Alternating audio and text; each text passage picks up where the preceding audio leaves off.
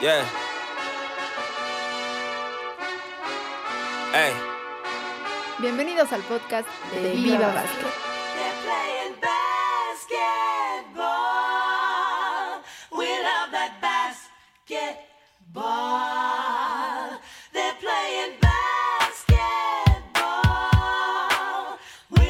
Gracias amigos de Viva Basket, un episodio más del podcast Viva Basket. En esta ocasión tengo el gusto de acompañar a Israel Germán. Los saluda con mucho gusto Alejandro Olvera y bueno, pues a platicar Israel de lo que ha pasado, por supuesto, esta semana en el mundo del básquetbol. Tenemos eh, información obviamente de lo que pasa en la NBA con los eh, jugadores titulares, los reservas que ya también se dan a conocer, el buen paso del Jazz de Utah, el, lo que pasa con los Nets y también tocaremos un punto, eh, un rato a la selección mexicana, ¿no, Israel? Que ya finalmente terminó su participación en la AmeriCup, como haya sido, finalmente lograron sacar el compromiso y bueno, pues viene mucho trabajo por hacer aquí en el básquetbol de México. ¿Cómo estás, Israel? ¿Qué tal, Alex? ¿Cómo estás? Gusto saludarte, al igual que a los amigos de Viva Basket, que siempre están eh, descargando y compartiendo y escuchando nuestro podcast. Pues un gran, un gran saludo. Pues sí, la verdad es que la temporada está teniendo cosas muy interesantes, ¿no? Eh, las lesiones están democratizando más los juegos, ¿no?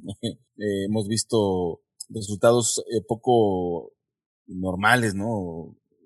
resultados atípicos en, con equipos que se supone debían dominar ampliamente, ¿no? Claramente y no está siendo así. Estamos viendo jugadores que están eh, resurgiendo y equipos que están siendo sorpresivos. Creo que esa es una, una parte del, del encanto, ¿no? De esta temporada, Alex. No sé también qué opines que puede ser que esté jugando un rol eh, el tema de que en muchos de los escenarios no hay público, ¿no? Y esto pues podría igualar las cosas, ¿no? Los propios jugadores reconocen que, que, que el factor público sí influye, ¿no? O sea, ahora que ya les tocó descubrir que cómo es jugar a puerta cerrada.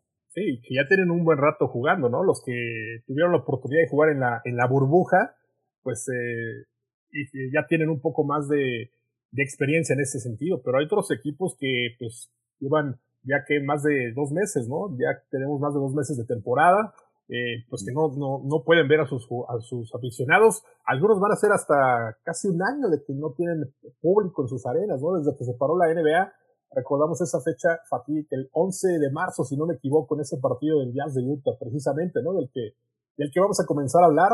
Fue cuando pues se, se cancela la temporada, en fin, viene toda, todo esto que ha pasado en el último año y sí, hay equipos a los que les ha afectado eh, demasiado, sobre todo, ¿sabes qué? Eh, aficiones que, que sí son un punto extra, ¿no? Para, para los equipos. Eh, aficiones ruidosas, afici- aficiones eh, que suelen eh, llenar los escenarios. Obviamente el Staples Center, ¿no? Con los Lakers de Los Ángeles, que pues es un equipo que lleva muchísima gente. El caso de los Celtics, el TD Garden también pesa, ¿no? Suele pesar también. Sí, justo lo que te iba a decir. Yo creo que todavía más que el Staples, eh, creo que la gente de Boston es muy clavada con, Sí, sí, sí. con los Celtics, ¿no? Este, Sabes que los equipos de la conferencia del Este como que tienen más, eh, no sé, ese arraigo, los aficionados son como más, más apasionados, ¿no? O sea, no sé. Quizás salvo los- Lakers, ¿no? Salvo Lakers sí, por ahí. Salvo Lakers. Clippers, ¿no? Pero Lakers, no sé, de repente también juega un poco el, el glamour, ¿no? De, de estar en Los Ángeles, Hollywood, en fin. Pero, por ejemplo, equipos que a, a pesar de que no vayan tan bien, el público siempre está ahí metido, ¿no? El caso de, de Boston, por supuesto, que le ha ido bien en los últimos años, eh, que ha estado por, por lo menos siendo contendiente, ¿no? En la conferencia del Este. Pero, por ejemplo, el caso de los Knicks de Nueva York, el público del Madison pesa, ¿no? Pesa el, Pero también ahí hay más glamour. Yo creo que hay todavía más glamour ahí que en Los Ángeles, ¿no? pero, pero, el- pero el público, o sea, son más arraigados los aficionados, ¿no? Creo yo. En el caso de los Sixers también creo que es una arena que, que puede pesar, ¿no? El caso de los Pistons también, ¿no? Bueno, antes pesaba más en el, en el, en Auburn Hills cuando jugaban en el de Palace, de Auburn Hills. Ahora en este nuevo escenario no sé qué tanto pese la, eh, el público, pero no sé, yo creo que sí, obviamente hay a muchos aficionados, a, muchos equipos que sí les hace falta sus, sus fans en las arenas, ¿no? Yo creo que poco, ¿no, Alex? En el, el Little Caesars Arena. Eh, yo creo que poco porque, pues, obviamente, eh, no hay mucho pues, que aplaudir en este momento para la, la franquicia de los Pistons, ¿no? Y que, mira, curiosamente comparten eh, casa con otro equipo que son los Detroit Red Wings de la NHL. Ajá. Los dos están para llorar, ¿no? En los últimos años han sido años muy feos para, para el deporte de, de Detroit en, Eh, Todo, ¿no? Bueno, al menos para NHL y para NBA, ¿no? Bueno, también los Lions eternamente un equipo muy malo, ¿no? Sí, sí, sí. Y bueno, y también en, en béisbol, ¿no? Los Tigers también han arrastrado la cobija, así que pobre de la gente de Detroit, yo creo que deben tener ahí un buen, buen psicólogo a la mano. Exactamente. Pero sí, desde luego, ¿no? Eh, eh, el factor público sí, sí pesa. Para, muchos decían que no, que, que solamente los que estaban en cancha, los 10 en cancha, eran los que tenían una, una decisión, una, pues, eh, una influencia directa, ¿no? En el resultado de, los juegos. Pero también, Alex, pues bueno, digo, no habíamos tenido NBA a puerta cerrada, por lo que sea. Y ahora que estamos teniéndolo, o sea, los propios jugadores son los que admiten, ¿no? Que ese factor es, sí importa, ¿no? Entonces, no, ya no, ya no va a, vol- a volver a, a prevalecer este, este argumento de que el público no juega, ¿no?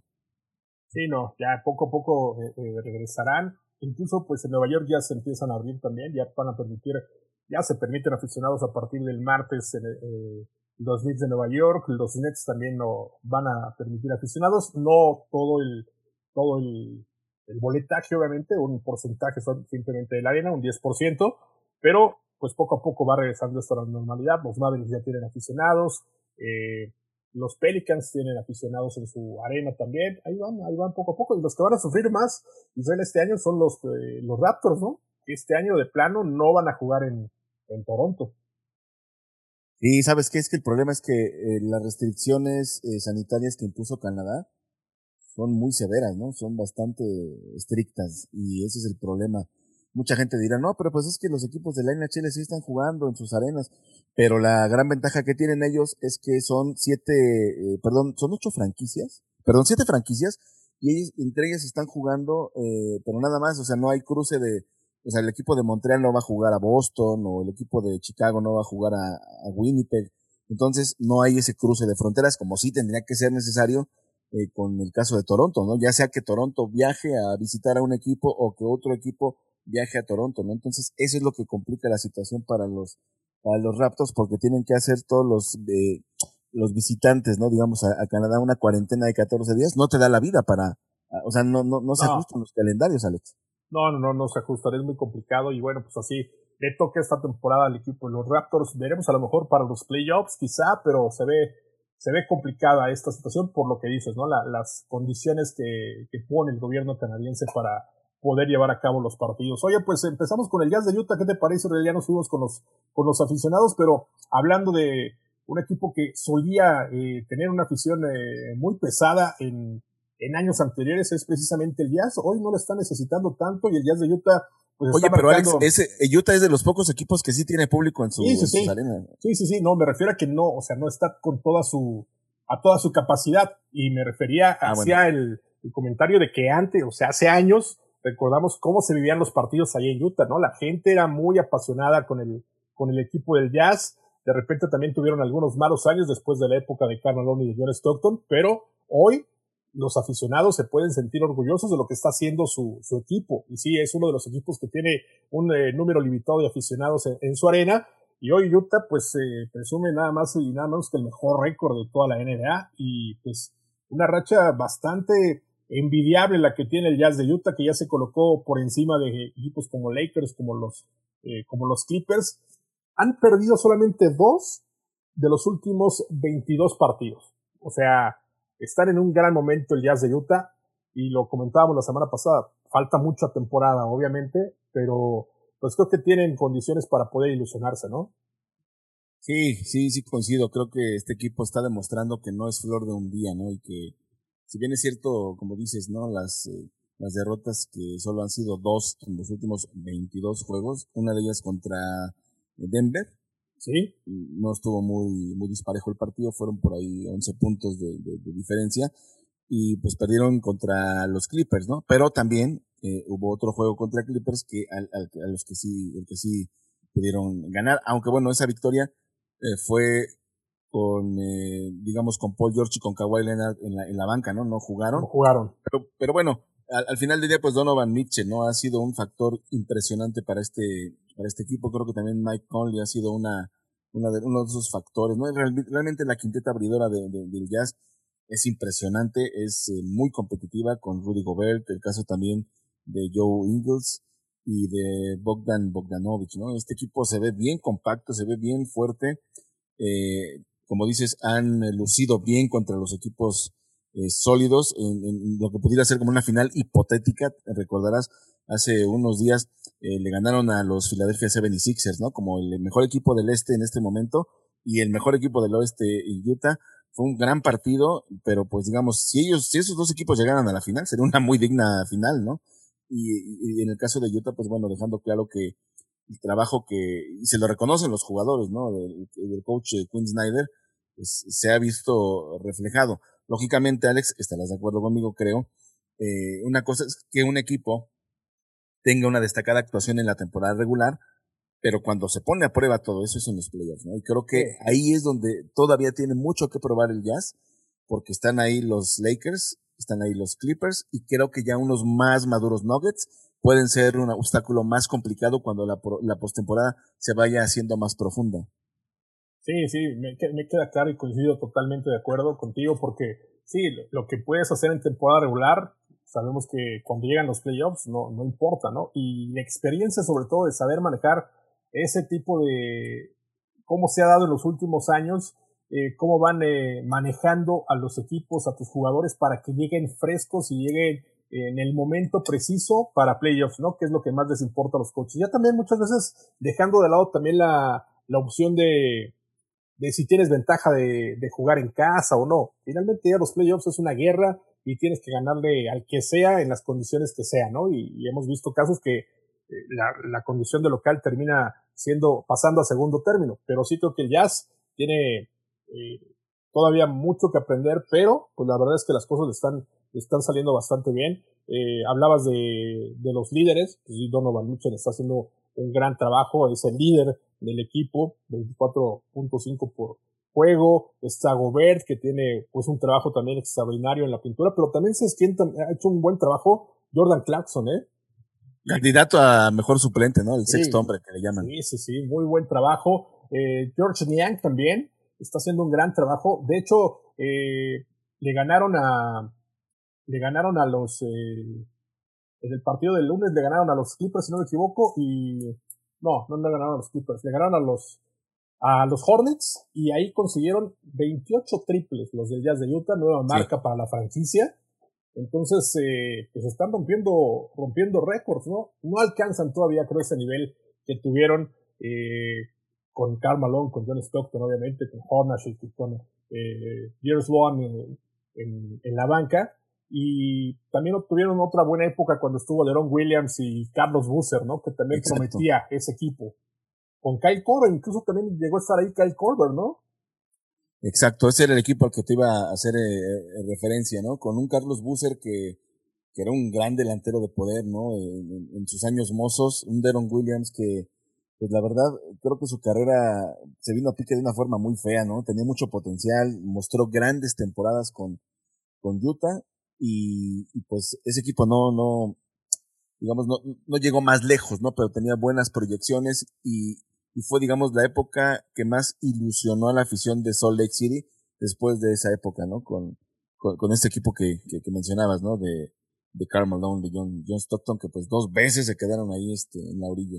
Sí, dos veces, dos finales perdidas y bueno, pues vamos a ver si llega una final más para este equipo de Jazz de Utah. Y otro equipo ahora en la conferencia del Este que está haciendo bien las cosas es eh, el equipo de los Nets, Brooklyn, que a pesar de todas las dudas, a pesar de eh, las eh, pues polémicas eh, eh, formas de pensar de Kyrie Irving, de la lesión de Kevin Durant que se perdió cuatro partidos, bueno, pues por primera vez en su historia tuvieron una gira ganadora en la conferencia del Este, tuvieron cinco partidos, ganaron los cinco, llevan racho de seis victorias consecutivas el equipo de los Brooklyns, ya le están pisando los salones a los Sixers por el primer lugar de la conferencia del Este y decíamos, ¿no? Si este equipo logra eh, encontrarse en la duela, bueno, va a ser, va a ser de cuidado. James Harden llegó como anillo al dedo, ¿no? Afinado, olvidándose de lo que había pasado en Houston y ha sido el jugador más importante en esta renta que han montado los, Brooklyn, los de Brooklyn. Sí, sabes que Alex, yo creo que la gran diferencia del eh, James Harden con los Rockets y la, la faceta de, de, de, Harden con los Nets es que Harden está contento ahora, ¿no? Está sí. jugando cómodo, está feliz y eso se nota, ¿no? En, en, en una mejor actitud, en más disposición a hacer otras cosas que solamente pasar el balón y tirar. No creo que, que Harden ha sido, pues, esta pieza que, que hace todavía mucho más fuertes y peligrosos a los, a los Nets. Yo creo que bien mencionabas, ¿no? Esta, esta exitosa gira por el oeste, en la que pues eh, Harden brilló, promedió casi 32 puntos, 11 asistencias y 9 rebotes. Tuvo una gira de locura auténtica. 47% en intentos de triple.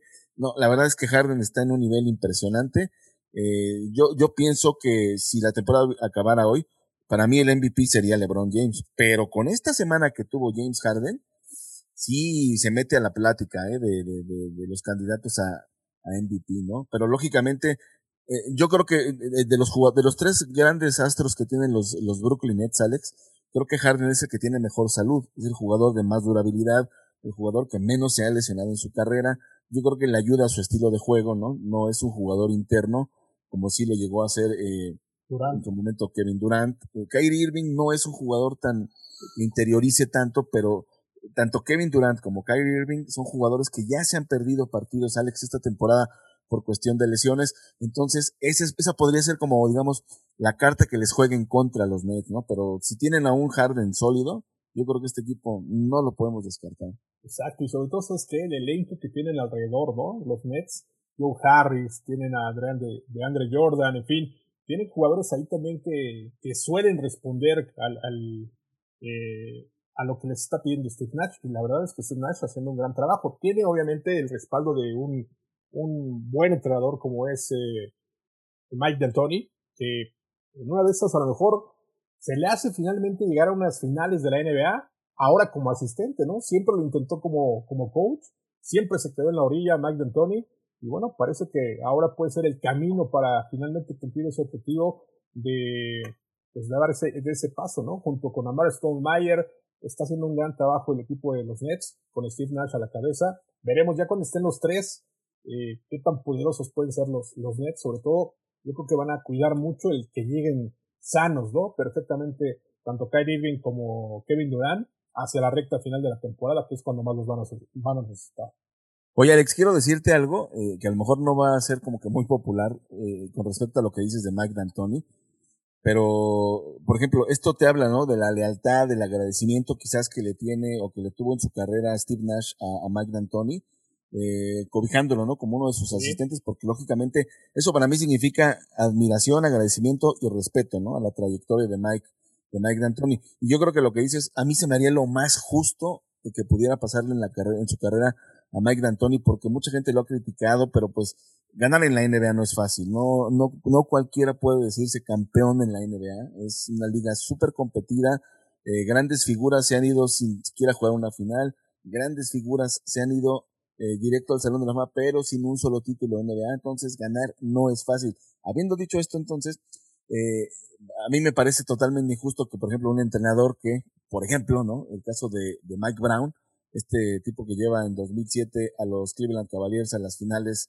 contra los Spurs, Spurs. llegó a las finales, ¿no? Pero realmente hubiera sido, el, hasta tú o yo hubiéramos sido coaches de los Cavaliers ese, ese año, llegamos, ¿no? LeBron llevó solo ese equipo, y pues ya el señor se adjudica, digamos, una visita como coach a las finales, ¿no? Y es un poco injusto porque no se compara para nada la, la, la, la, la carrera, la trayectoria de Mike Brown con la de Mike D'Antoni, ¿no? Y es cuando yo creo que sí debería, obviamente, mediante el mérito deportivo, darse esa justicia, ¿no? Eh, para, para Mike D'Antoni. Sí, sí, sí, yo, es cierto, ¿no? Le, que a lo mejor por justicia lo, lo podría merecer. También es cierto que tuvo varias oportunidades y no terminó de dar ese, ese paso, ¿no? Como, lo, como dices, no es nada fácil llegar a unas finales, no es nada fácil hacer un equipo campeón. Creo que Mike D'Antoni tuvo eh, pues muchas oportunidades, ¿no? De, de, ser el hombre que manejara los equipos, lo hizo en Phoenix, ¿no?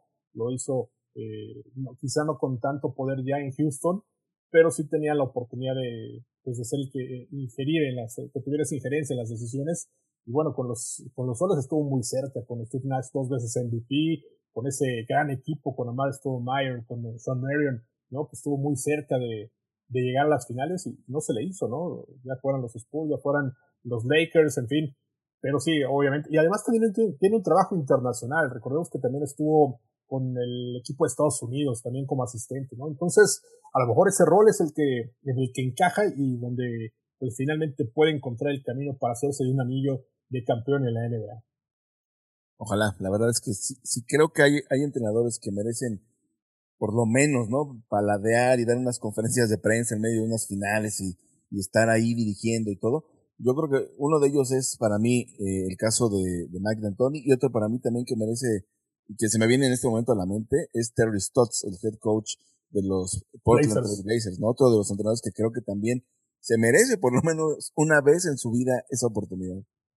aunque está más complicado, ¿no? Para Stotts en el oeste, con un equipo como Portland, creo que, eh, no sé, sí, se necesita trabajarle un poco más, sobre todo con un equipo de Portland que de repente eh, lo, se pinta muy bien, parece que va en ascenso y de repente como que tropieza de repente el equipo de los Blazers, que finalmente, pues ahorita ya están también metidos en zona de playoffs el equipo de los Blazers, que hay que decirlo también, están jugando sin dos piezas claves, ¿no? Como CJ McCollum y como Nurkic. Es que yo creo que viste en el clavo, Alex. En el caso de Portland, las lesiones han sido un calvario para esta franquicia. Recordarás hace unos 10 años aproximadamente el caso de Brandon Roy, ¿no? Un extraordinario jugador, un jugadorazo, Brandon Roy, jugador muy técnico, un jugador muy efectivo, muy simpático, pero que desgraciadamente lesiones muy severas, ¿no? Acortaron su, su carrera y pues también obviamente le cortaron las alas, ¿no? Al equipo de los Blazers. También tuvieron el mal de, de reclutar a Greg Oden, ¿no? Que también las lesiones lo, lo fastidiaron. O sea, yo creo que Greg Oden no por nada fue la primera selección de aquel eh, draft, pero pues las lesiones no lo dejaron, no lo dejaron, este, pues cumplir con las expectativas. Pero yo creo que ha sido una franquicia con mala suerte, pero pues bueno, eh, la mala suerte yo pienso que se acaba algún día, ¿no? Pues sí, ya veremos qué pasa con los Blazers. Oye, Israel, ¿te parece si le damos un vistazo a los eh, elegidos para el juego de estrellas? Se dieron a conocer la Me semana parece. pasada lo- los titulares. Creo yo, sin mucha, sin mucha discusión, sabemos cómo se, se eligen a los, a los eh, jugadores titulares. Una parte, el 50% es el voto de los aficionados, otro 25% es por parte de los jugadores y el otro 25% lo eligen eh, algunos medios que son invitados a votar, ¿no? Entonces, eh, vamos a conocer los, eh, los titulares. ¿Te parece? Damos la lista así completa con Giannis Antetokounmpo, con Bradley Beal, con eh, Luka Doncic, Stephen Curry, Kevin Durant, Joel Embiid, Kyrie Irving, LeBron James, eh, Nikola Jokic y Kawhi Leonard, capitanes Kevin Durant y LeBron James, que fueron los jugadores más votados en, cada una de las conferencias. ¿Qué te parecen los titulares? ¿Quién te faltó o quién podría haber llegado ahí como, como titular? Bueno, pues a mí, digamos, el único, pues, pero, entre comillas, y, y- le doy la razón a Luka Doncic, eh, cuando dice que, le hubiera gustado que el titular hubiera sido eh, Damian Lillard. Yo creo que a veces a Damian Lillard se le menosprecia, o no sé por qué no genera todas las simpatías y todo el reconocimiento y el respeto que un tipo con esa trayectoria eh, se merece y, de pronto, pues bueno, no, no, no tiene ese voto de calidad, ¿no? Eh, por ahí quizás podría ser la única situación, aunque bien dices, ¿no? También influye bastante la opinión de los aficionados. Y pues sí, Luka Doncic eh, es un jugador, pues, espectacular, sobresaliente, pero también me parece que con esa, en esa misma tesitura está este Lillard. Sí, yo creo que merecido lo que hace Bradley Bill, ¿no? Que a pesar de que los Wizards no empezaron nada bien, pero Bill había mostrado un gran, eh, gran talento y es eh, merecido su lugar como titular en, la, en este juego de estrellas. Giannis, pues ya sabemos que es un... Perdón, déjame nada más eh, este, ap- apoyar el, eh, tu dicho. Yo creo que eh, dentro de todos los eh, titulares, yo, yo sí creo, como dices, el, el que más asombra, ¿no? En- con ese nombramiento es Bradley Bill, pero bueno, se lo ganó, pero a pulso, ¿no? No había forma de hacerle el feo, no había forma de, de marginarlo. Eh, hubiera sido verdaderamente, te hubiera quedado ese sabor de boca como en el concurso de clavadas de, de Aaron Gordon y de Zach Lavin, ¿no? Sí, Y ya sabemos quién ganó, pero que también ya sabemos quién debió haber ganado, ¿no? Aaron Gordon, tres ocasiones. Para muchos se le robaron las tres a Aaron Gordon. Y ya no va a regresar, ya. Ya, ya sería una burla que se lo volvieran a quitar. Y Ya está demasiado herido su corazón. y dijo que ya no, no regresaría, ¿no? Y bueno, pues el regreso de Stephen Curry también, que después de un año lesionado, eh, pues regresa como, porque también ha tenido un gran arranque de temporada Stephen Curry, regresando un poco a los niveles que nos acostumbró hace algunos años con estos eh, Warriors de, de, Golden State. Y bueno, pues los reservas, a ver, vamos a ver, seguramente va a haber un poco de, de polémica. Vamos con los del este, Israel. A ver, ahí van. Jalen Brown, Jalen Brown y... ¿Quieres yo menciono los del oeste y tú? Sí, sí, sí. Este. Vamos con los del este. Jalen Brown y Jason Tatum, de los Celtics de Boston. Por supuesto está James Harden, está Zach Lavin de los, de los Chicago Bulls, merecido también me parece. Ben Simmons de los Sixers, Nikola Vucevic de el Magic de Orlando. Y Julius Randle de los Knicks de Nueva York que regresa eh, nuevamente un jugador de los Knicks al All-Star Game. Y creo que también merecido lo tiene Julius Randle, pero hay algunos eh, algunas ausencias eh, quizá notables. En la conferencia del este a lo mejor eh, Trey Young puede ser, ¿no? ¿Te parece de Atlanta? Sabonis, que el año pasado había sido, este año ya no fue. No sé, ahí están los, eh, los que son llamados eh, como reservas en la conferencia del Este esta temporada. Sí, pues por ahí podrían ser ellos, ¿no? A mí me parecen justas las, las, las designaciones, incluso la de Zach Lavin y la de Julius Randle, me parece que se hace, se hace justicia. Por ahí podrías también decir, no, es que Nicola Vucevic, pero también no hay muchos postes y mucho menos destacados, ¿no? Yo creo que sí es justa la, para mí la, la nominación de los eh, reservas, ¿no? Por parte del este. Del oeste, mira, si quieres lo repasamos, están Anthony Davis de los Lakers, Paul George de los Clippers, del Utah Jazz, Rudy Gobert y Donovan Mitchell. Estábamos hablando de, de Damian Lillard de los Portland Trail Blazers, Chris Paul de los Phoenix Suns y Zion Williamson de los New Orleans Pelicans. Ahí ¿Crees que alguien se queda fuera en el, en el oeste? Híjole, yo creo que. ¿Melo? Eh, eh, no, Melo no, no, Melo no creo que tenga este año. O sea, ha jugado bien, pero no, no alcanza a nivel de, de All-Star, a lo mejor por su trayectoria, quizá, pero no creo. Yo creo que aquí el que me lleva un poco la, eh, la atención, obviamente, es el nombramiento de, de Zion Williamson, que va encaminado. Obviamente, se, se nota que es pues una de las apuestas de, de la NBA al futuro inmediato, ¿no? Por el por el impacto que tiene Zion.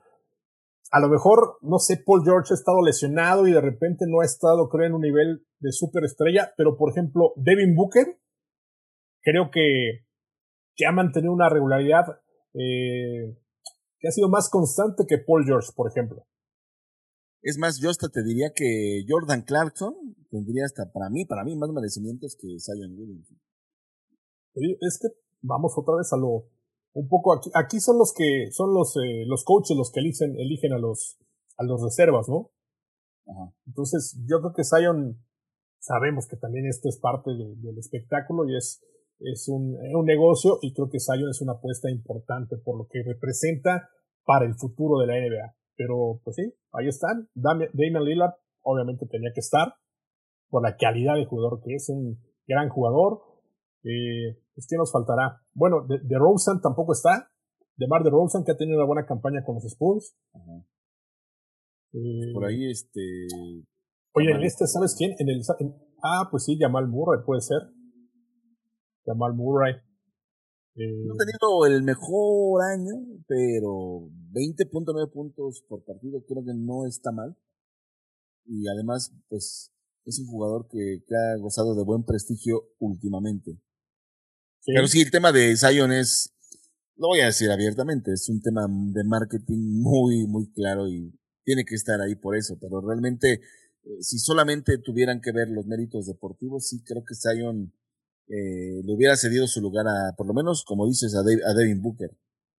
Sí, sí, sí. Oye, y no están jugando, por ejemplo, en la conferencia con los Caps, pero Andrew Drummond creo que es otro jugador que estaba haciendo bien las cosas hasta antes de que lo sentaran, ¿no? Antes de que sí. lo mandaran a, a, la banca, ¿no? Sí, no es una desgracia a veces como la, la liga permite que se manejen estas cosas, porque pues es, es lo que platicamos en, en otras eh, ediciones, me parece que la anterior, como eh, pues el jugador parece de pronto más una, un, una caja de enlatados que, que un ser humano, ¿no? Exacto, ahí está. Y le cortan esa posibilidad porque creo que Drummond estaba haciendo una buena campaña y pues se termina esa, esa opción. Westbrook no está, ¿no? Después de muchos años siendo un constante en los juegos de estrellas. Hoy Russell Westbrook jugando con los Wizards, eh, pues no le alcanza para ser jugador del All-Star Game. Será una baja sensible porque decíamos era de los que regularmente estaba, ¿no? Infaltable Russell Westbrook en los últimos años y este año se queda fuera también. Sí, ha tenido un bajón importante eh, Russell Westbrook, ¿no? Casi 20 puntos por juego esta, esta temporada, pero sí, eh, pues si lo comparas, Alex, con lo que hizo la última temporada con Houston, con 27.2, y, con lo que llegó a hacer en, en sus mejores momentos, donde incluso pues en la 2016-2017 con 31.6, sí, no, no tiene nada que ver el nivel de ese Westbrook con el que ha mostrado ahora con, eh, con Washington. Se entiende, ¿no? Que no es lo mismo tener eh, actuaciones en, en, un equipo eh, con estrellas y con buena profundidad a estar en un equipo en el que tú este, eres el, el, pilar, ¿no? El, bueno, quizás en este caso de, de los Wizards, Bradley Bill y, y, Russell Westbrook son los que están jalando eh, pues las riendas ahí en, en, Washington, pero es un equipo muy joven, ¿no? Y que no tiene el talento como para competir eh, más, ¿no? Y también por eso creo que no ha lucido esta temporada Westbrook y con justicia se queda fuera. Exacto. Y, lo, y en cuanto a los coaches, es Quinn Snyder, el coach de el Utah Jazz, el que va a ser el, el que dirija al Team LeBron. Y todo indica que será eh, Doc Rivers el que dirija, bueno, ya es, un, es oficial, coach Doc Rivers, el que estará dirigiendo al Team Durant. Así que pues ya está listo, solo falta que el próximo 4 de marzo se lleve a cabo el draft, donde Kevin Durant y LeBron James van a elegir a pues, los integrantes de sus equipos, ¿no? Vamos a ver cómo se pues se lleva a cabo este draft interesante. El año pasado fue fue interesante ver a Giannis y a LeBron cómo elegían a los jugadores, en fin. Está, está interesante este formato que le ha puesto la NBA, ¿no? Que recordarás la primera ocasión que la, la, la NBA jugó con, usó este formato, eh, fue en una, o sea, digamos, la, la elección de los jugadores se hizo de una forma muy bizarra, ¿no? Como en un segmento grabado y, Sí. y donde no sabías qué, qué había pasado y, y yo creo que pues la NBA entendió, digamos, no, no que fuera un error, ¿no? Sino que vas mejorando tus procedimientos, vas mejorando las cosas y en el segundo año, que fue justo el anterior, ya este, estuvo más, eh, eh, estuvo mejor organizado y, y la, y, y, se pudo explotar, ¿no? Esa, esa expectación, ese morbo de, de ver a quién escogen los jugadores, ¿no? Que Sí, se va a replicar este año. Exactamente, pero ahora va a ser Durant contra LeBron James. Así que va a estar, va a estar interesante. Vamos a ver cómo se conforman los equipos si LeBron, y decir también que Anthony Davis es muy probable que no esté, ¿no? Anthony Davis no va a estar, entonces va a quedar un lugar disponible en la conferencia del oeste. Eh, Pero vamos sería a ver a quién se lo dan. jugador de esa posición, ¿no? O sea, digamos, se, se complicaría que, que pudiera llegar ahí un Devin Booker, ¿no? Quizás. Pues, eh, pues quién sabe, ¿eh? yo creo que sí, sí se ha dado, ¿no? Que, que lo llaman, no importa la posición, ¿no? No creo. O quién sabe, puede, puede ser, pero pues eh, ya veremos a ver cómo, cómo deciden eh, Pero, pero sí es importante lo que ese dices, ¿eh? hueco. Sí es importante lo que mencionas, ¿eh? En cuanto a que Anthony Davis está seleccionado, pero no está en, en facultad de jugar. No, no va a jugar, está para un mes fuera, entonces no le alcanza. Y obviamente los Lakers no lo dejarían jugar, por supuesto, ¿no? Lo quieren No, no vale la pena. no vale la pena y sobre todo por la por el tipo de lesión que está eh, presentando Anthony Davis, ¿no? Es Ahora sí, ya tres derrotas consecutivas de los Lakers eh, desde que está fuera Davis. Exacto. Eh, a ver, mira, en los de, en las votaciones de los aficionados, en las posiciones de de Anthony Davis, por ejemplo, pues está LeBron James, Nikola Jokic, Kawhi Leonard, Anthony Davis, Paul George, Zion Williamson, Andrew Wiggins, Christian Wood, Brandon Ingram, fue de los más votados también. Entonces por ahí podría salir alguno de ellos.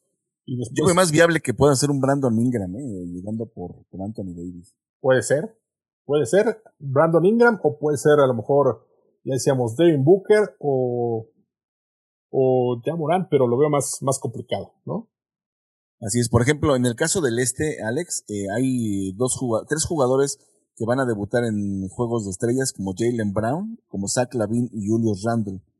Eh, el que más selecciones tiene es eh, James Harden con nueve, digamos de estos reservas, En el caso del oeste, eh, pues habrá un eh, debutante que es Zion Williamson. Zion. Y en el caso de Chris Paul llega a 11 participaciones. Anthony Davis 8. Aunque ya explicamos su caso. Y bueno, pues el que lidera a todos es LeBron, ¿no? 17, si no me equivoco. Ah, bueno, sí, pero decía de los. Ah, no, sí, sí, sí, de reservas. los- sí, sí, sí. No, bueno, LeBron se cuece aparte, ¿no? Exacto, ya está en, en palabras mayores el LeBron James. Se Oye, pues, con Karim Abdul-Jabbar en ese aspecto. Con Kobe Karim Bryant. con Kobe, exacto, son de los de los que más eh, participaciones tuvieron y LeBron pues sigue acumulando y hasta que termine su carrera creo que LeBron James va a estar presente en el juego de estrellas, ¿no? Oye, para darle un giro, dejamos la NBA, próximo 4 de marzo entonces conoceremos ya cómo quedan conformados los equipos y el juego el 7 de marzo, que finalmente va a ser un día, una tarde donde se va a llevar a cabo el concurso de habilidades, el Skill Challenge, el concurso de triples, el juego de estrellas y al medio tiempo el concurso de clavadas, el Slam Dunk, ¿no? Entonces será el 7 de marzo allá en la, en la arena de los eh, Atlanta Hawks. Es una, un All-Star muy distinto a lo que estamos acostumbrados, pero en cuanto a la transmisión y a las, a las actividades en la duela, pues no va a ser, eh, pues va a ser muy atractivo porque va a ser obviamente todo dirigido hacia la televisión. Sí, pues hab- habrá que, eh, como se dice coloquialmente, habrá que apechugar, ¿no? Y me- ya, nos hubiera gustado estar ahí como el año pasado, ¿no? Reportando desde, de- desde el mero corazón de, de, de las actividades, pero pues las condiciones no, no son las óptimas para que haya una cobertura normal y además pues no tiene caso cubrir un evento en el que No, no vas a poder tener ese contacto directo con los jugadores, ¿no? O sea, Exacto. poderle preguntar, eh, pues no lo que sea, pero sí pues, hacer preguntas interesantes, ¿no? Y que, que se prestan en un juego de estrellas y que normalmente no puedes hacer en, una, en un partido de temporada regular, mucho No. menos en playoffs y finales, ¿no? Exacto, y que sobre todo es un ambiente más relajado, como dices, tienes más oportunidad de, de llegar directo con el jugador. Ahora todo va a ser virtual, incluso va a ser un número limitado de, de medios los que decidan asistir, los que apruebe también la NBA, y además no vas a poder ni siquiera estar en el nivel de la duela, no vas a poder tener eh, interacción con los jugadores, todo va a ser de manera virtual. Si asistes a la arena, no tienes que moverte de tu asiento, te designan tu asiento en la zona de prensa y de ahí no te puedes mover. Entonces, pues realmente tampoco tiene, tiene mucho caso, ¿no? Porque pues, si se pierde toda esa esencia de lo que es un, de es un juego de estrellas, una cobertura de juego de estrellas, y bueno, pues todo, lo va, todo va a ser de manera virtual, así que pues ya estaremos pendientes de ver qué, qué pasa con este All-Star Game el próximo 4, 7 de marzo allá en Atlanta. Y para cerrar Israel, pues eh, rápidamente comentar lo que pasó con la selección mexicana, que pierde con Puerto Rico, que pierde también con el equipo de Estados Unidos, dos derrotas que, eh, digamos, estaban presupuestadas por cómo llegó el equipo mexicano, cómo se armó, comandados por Omar Quintero, Gustavo Ayón que juega el primer partido, para el segundo ya no está, se regresa, pero al final, bueno, pues eh, México consigue esa, esa calificación a la AmeriCup, que no es otra cosa que el premundial, ¿no? El próximo año, el 2022, y bueno, pues se, digamos, se rescata un poco esta situación, se evita una, eh, un problema mayor con, con FIBA, y pues ahí está. Pero hay, hay mucho que trabajar, Israel, con, con el equipo mexicano y en el básquetbol nacional, ¿no?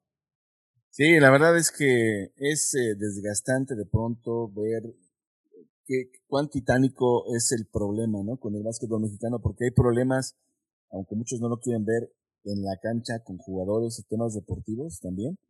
Y obviamente, pues, lo, los problemas que, que, que, que han derivado en, en, en, que las cosas no estén sólidas en la cancha, que son los problemas en la oficina, los problemas de la gente eh, que dirige el básquetbol, ¿no? Eh, que, no han tomado buenas decisiones, a veces sí, pero la mayor parte del tiempo no.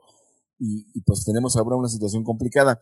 La única ventaja, como dices, es que hay tiempo para preparar a la selección, hay tiempo para para hacer un plan de trabajo, pero no sé si las personas que estén en este momento eh, se decidan a, hacer un plan de trabajo, a ejecutarlo, a evaluarlo y a sobre todo tener una meta, ¿no? Que sería pues clasificar a la Copa Mundial, ¿no? Eh, la verdad es que se antoja complicado porque pues ya los jugadores que, que participaron en el Mundial de España 2014 ya no, ya no viven su mejor momento, ya muchos van de salida.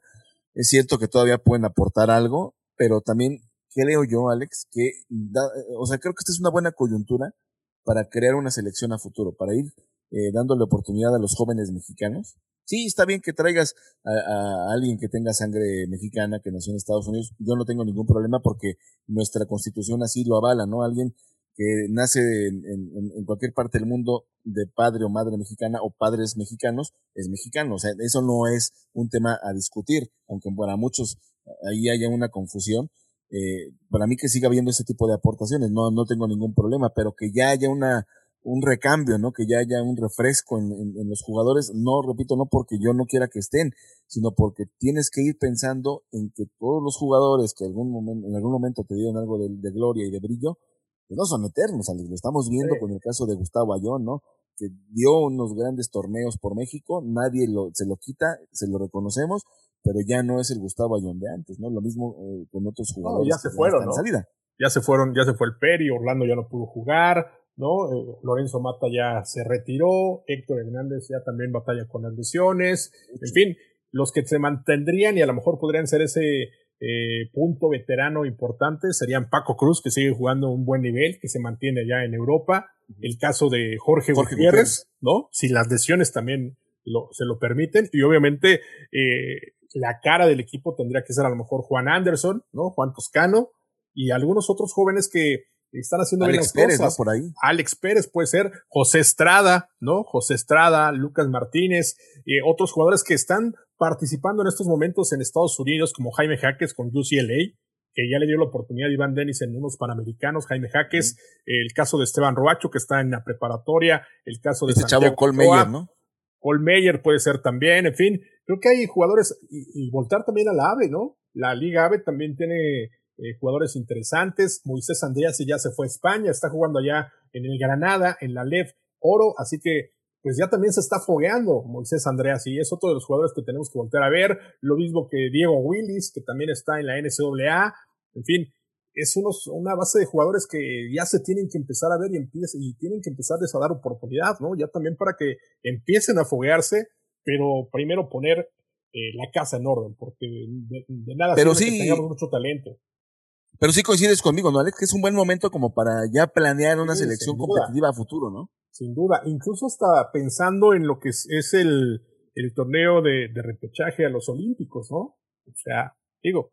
Está bien complicado, tienes, ¿no? Porque tienes que jugar contra cuatro exacto. selecciones top, ¿no? Exacto, está muy complicado. Entonces, eh, siendo realistas, pues yo creo que es una oportunidad para que los jóvenes se vayan fogueando, ¿no? Obviamente tu objetivo será calificar y dar una gran campanada, pero hay que ser realistas, ¿no? Hay que ser realistas, como se fue eh, realista en esta última ventana del Americop, sabías que tenías muy complicado ganarle a Puerto Rico en Puerto Rico y enfrentar a Estados Unidos. Bueno, sí. pues entonces dale oportunidad a estos jóvenes para esa, a ese torneo, ¿no? Sí, digo, desgraciadamente no creo que tengamos el mismo sentimiento que con la selección mexicana de béisbol, ¿no? Que, que ganó su boleto al, a los Olímpicos de una manera heroica, ¿no? En Taiwán. Exacto. Desgraciadamente yo creo que va a ser el único representativo, eh, bueno, creo, ¿no? No sé cómo está el fútbol, no, pero de fútbol, puede ser. El fútbol que tiene el Olímpico creo que también puede, tienen muchas opciones. Bueno, pero porque siempre se enfrentan con las selecciones muy chafas, ¿no? Pero sí, en el caso de México en el básquetbol, eh, los rivales que, que, que, vienen son muy duros y, y sí, yo creo que, vamos, no es que lo des por perdido, pero que tu provecho sea que ese roce, que ese fogueo sea para tus jóvenes, para ayudarlos a crecer y decir, aquí es donde estás y ahí es a donde tenemos que llegar, ¿no? O sea, mídete y ve cuánto te falta, ¿no? ¿Qué necesitas Exacto. para estar a ese nivel, de pelear por un boleto a Juegos Olímpicos?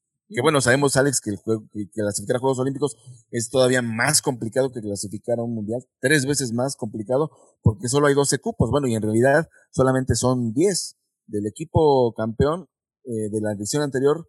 Y el va local. directo, el equipo sede va directo, entonces solamente son 10 cupos, no es como en una Copa Mundial.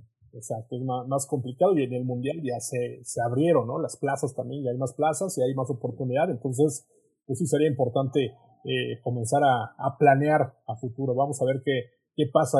Eh, ya platicaremos también con Omar Quintero y a ver si lo tenemos también algunas de sus palabras que eh, lo que piensa no hacer. Ya veremos también si podemos contactar más adelante también a gente de AENEVA para invitarlos aquí que participen en el podcast. Pues, eh, sí, para que nos platiquen cuál es el plan, ¿no? Y para que nos platiquen eh, realmente eh, Ya sabemos que hay un problema, pero ¿cómo se piensa arreglar? ¿no? Ya, yo creo que ni siquiera vale la pena, Alex, regresar a decir, es No. que dijeron, hicieron. No, ya sabemos que hay un problema. ¿Cómo lo resolvemos? ¿Cómo le damos para adelante? Exacto, ya eso, eso que nos vengan a decir, es que gana tanto, es que no sé qué, es que, o sea, creo que eso ya termina siendo irrelevante porque es algo que hemos escuchado en los últimos 20 años, ¿no? Así es. Entonces necesitamos soluciones, realmente es lo que necesitamos, no, no que nos vengan a decir que tiene el grupo el poder, en fin, necesitamos eh, eh, soluciones reales a, a un problema que ahí está y que no hemos podido resolver todos los que estamos metidos en el básquetbol en México, ¿no? Pero bueno, no, no- pues, no es posible, Alex, y lo digo con mucho respeto, que, que países con menos, menos infraestructura, con menos eh, poder económico que México, como Venezuela, como Argentina, tengan mejores elecciones que México. No es posible. Sí, sin duda. Totalmente de acuerdo, mi estimado. Oye, pues, pues le dimos una, un buen repaso a los temas más importantes en el básquetbol y es hora de despedirnos en este episodio del podcast Viva Básquet. Que nos acompañen, que te acompañen en la sección de tres puntos que se publica todos los fines de semana en Viva Básquet con temas bastante interesantes, ¿no? Que nos sigan ahí en las diferentes publicaciones a lo largo de la semana en vivabasket.com y en las redes sociales y que compartan y escuchen este podcast y que pues eh, nos hagan llegar sus comentarios también y, y que sean parte de esta comunidad Viva. Joel. Sí, ya más adelante que tengamos oportunidad lo haremos en vivo ya estará participando la gente con algunas preguntas, comentarios y, y claro, ir haciendo esto más, eh, más inclusivo, ¿no? Que también la gente participe porque creo que esto es parte de las, de las bondades que sí tienen los medios digitales, ¿no? La, la, la, la inclusión del, de- de- del oyente o del que está del otro lado, del receptor, digamos. Exactamente. Bueno, pues gracias Israel. Gracias a ti, Alex, y es un gusto siempre.